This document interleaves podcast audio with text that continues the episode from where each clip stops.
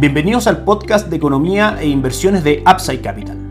Revisaremos el rendimiento del mercado en Chile y el mundo y las principales noticias económicas y financieras que marcan la jornada.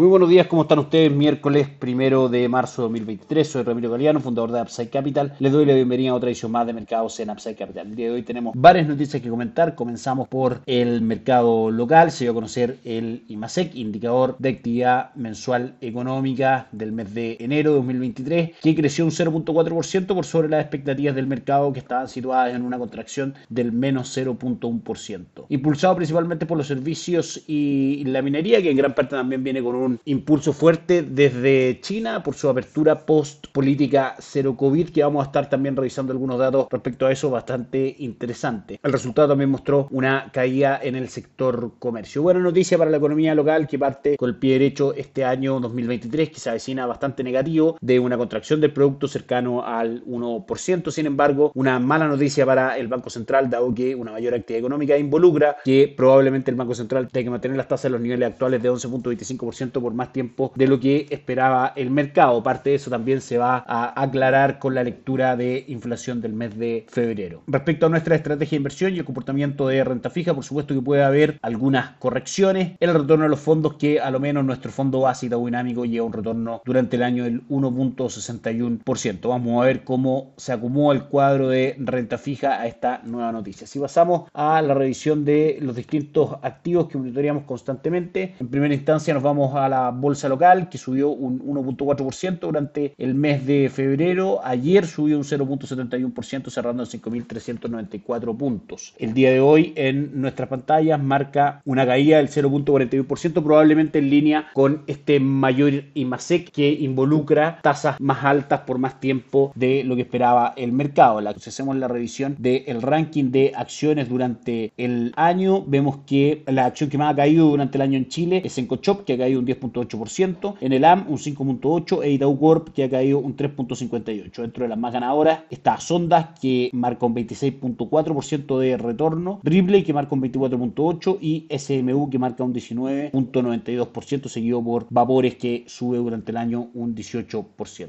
El dólar durante el mes de febrero subió 29 pesos, cerró ayer en 827, cayendo 6 pesos respecto al cierre del día lunes. A esta hora en nuestras pantallas cotiza en 812,95 impulsado a la baja principalmente por este dato de IMASEC que involucra una economía más robusta y por supuesto que el peso gane valor frente al dólar y también por otros datos macroeconómicos desde China que probablemente están haciendo subir al cobre y hacer retroceder al dólar. Así que 812,50 en línea con lo que fueron nuestros pronósticos respecto al tipo de cambio. Creemos que desde nuestro punto de vista un precio de equilibrio hoy en día en el mercado está mucho más cerca de 800, 780 que los niveles de 830 donde llegó. Recordamos que para 2023 nuestra visión en general de los factores que influyen en el dólar es más bajista que alcista. Dólar en el mundo a la baja por término de ciclo de alza de tasa del Banco Central. Cobre al alza producto de mejores cifras macroeconómicas en Chile luego de este cierre de su economía en periodo de pandemia y la apertura que está protagonizando ahora. Como decíamos, hay datos respecto a eso bastante positivos que vamos a pasar a comentar. Y en general una situación económica en Chile que está por verse quizás puede ser mejor a lo esperado y eso haría que el, el peso ganara valor frente al dólar es decir, que el dólar tendiese a caer. El cobre durante el mes de febrero cayó en 3,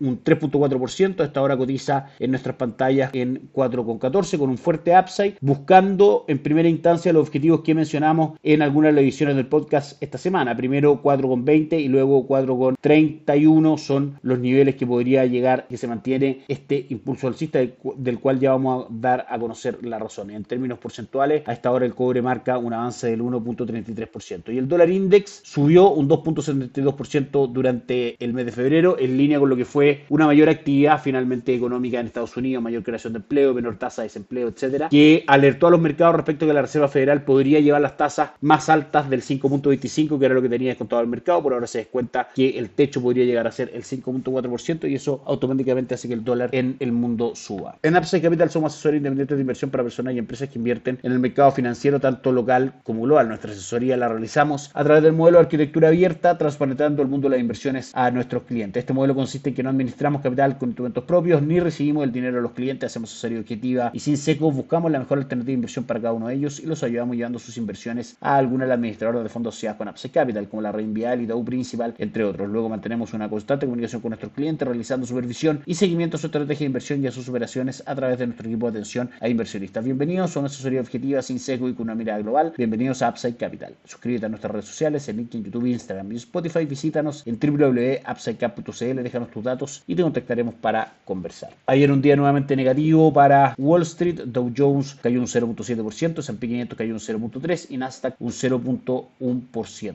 El índice de Estados Unidos retrocedió un 2.6%, el S&P 500 durante el mes de febrero y en el año lleva un retorno del 3%. Si nos vamos al calendario de noticias, ayer la caída en los precios de vivienda y la caída en la confianza de los consumidores medidos por The Conference Board no fue suficiente para sostener a los mercados de terreno positivo y terminaron retrocediendo como recién dijimos. La gran noticia vino desde China, PMI del sector manufacturero, los PMI son encuestas que se hacen a los gerentes de compra de las principales empresas, en este caso del sector manufacturero, tanto privado como público, en China. Y finalmente se toman esas encuestas, se tabulan y se llega a un resultado que si es por sobre 50 se espera que ese sector esté en expansión, si es por debajo de 50 se espera que esté en contracción. PMI manufacturero gubernamental, por llamarlo de alguna manera, marcó 52.6 puntos por sobre los 50 puntos esperados y PMI manufacturero del Instituto Caixin 51.6 versus los 50 puntos esperados. Es decir, la medición pública y la medición privada de este índice marca que efectivamente se espera que China tenga un repunte en su sector manufacturero y eso hace que el cobre hoy día esté subiendo un 1.22%, llegando al techo de 4.20 y el dólar en Chile retrocediendo hasta 813. El día de hoy, dentro de las principales noticias que pudimos analizar, tenemos desde Europa, también PMI no manufacturero, donde en España y en Italia aparecen por sobre lo esperado, Europa y Alemania por debajo de lo esperado, también llama la atención el PMI total de la zona euro, manufacturero que marca en línea con lo esperado. La inflación en Alemania da una mala señal, marca un 8.7% por sobre las expectativas del mercado del 8.5%, pero marca lo mismo que el mes anterior, de manera que se mantiene el nivel inflacionario en Alemania, lo cual claramente no es una buena noticia. Los mercados lo que están esperando es que en general la inflación tienda a caer. Desde Estados Unidos tuvimos PMI manufactureros 47.3 puntos versus los 47.8 esperados. Mala cifra macroeconómica, buena cifra para los mercados. PMI manufacturero del ISM 47.7 puntos versus los 48 esperados, que es el PMI digamos más importante en Estados Unidos que marca un retroceso en las expectativas del sector manufacturero de ese país. El índice de precios del sector manufacturero sube a 51.3 versus los 45.1 esperados, una mala noticia. En general entonces probablemente lo que hoy día más está golpeando a los mercados es las buenas cifras macroeconómicas de China que hablan de una mayor actividad y por ende una mayor presión inflacionaria probablemente y la mantención de la inflación en Alemania en los niveles del mes anterior que no cae respecto a lo que esperaba el mercado. Todo esto los mercados lo reciben de la siguiente forma. En Asia los mercados suben fuerte, el Nikkei 225 un 0.26, Hansen de Hong Kong un 4.21% y el índice de Shanghai un 1% probablemente impulsados por la buena lectura de PMI en China. En Alemania el DAX alemán marca un 0.06% positivo sin grandes fluctuaciones y el Eurostock cae hasta ahora un 0.33 y Estados Unidos que comienza sus operaciones cae hasta ahora el Dow Jones un 0.29, S&P 500 un 0.65 y Nasdaq un 0.86%. Eso es todo por hoy. Que tengan un excelente día. Nos encontramos mañana. Chao, chao. Gracias por escuchar el podcast de Economía e Inversiones de Upside Capital. Te invitamos a visitar nuestro sitio web www.upsidecap.cl y contactarnos para brindarte una asesoría objetiva, sin sesgo y con una mirada global para tus inversiones.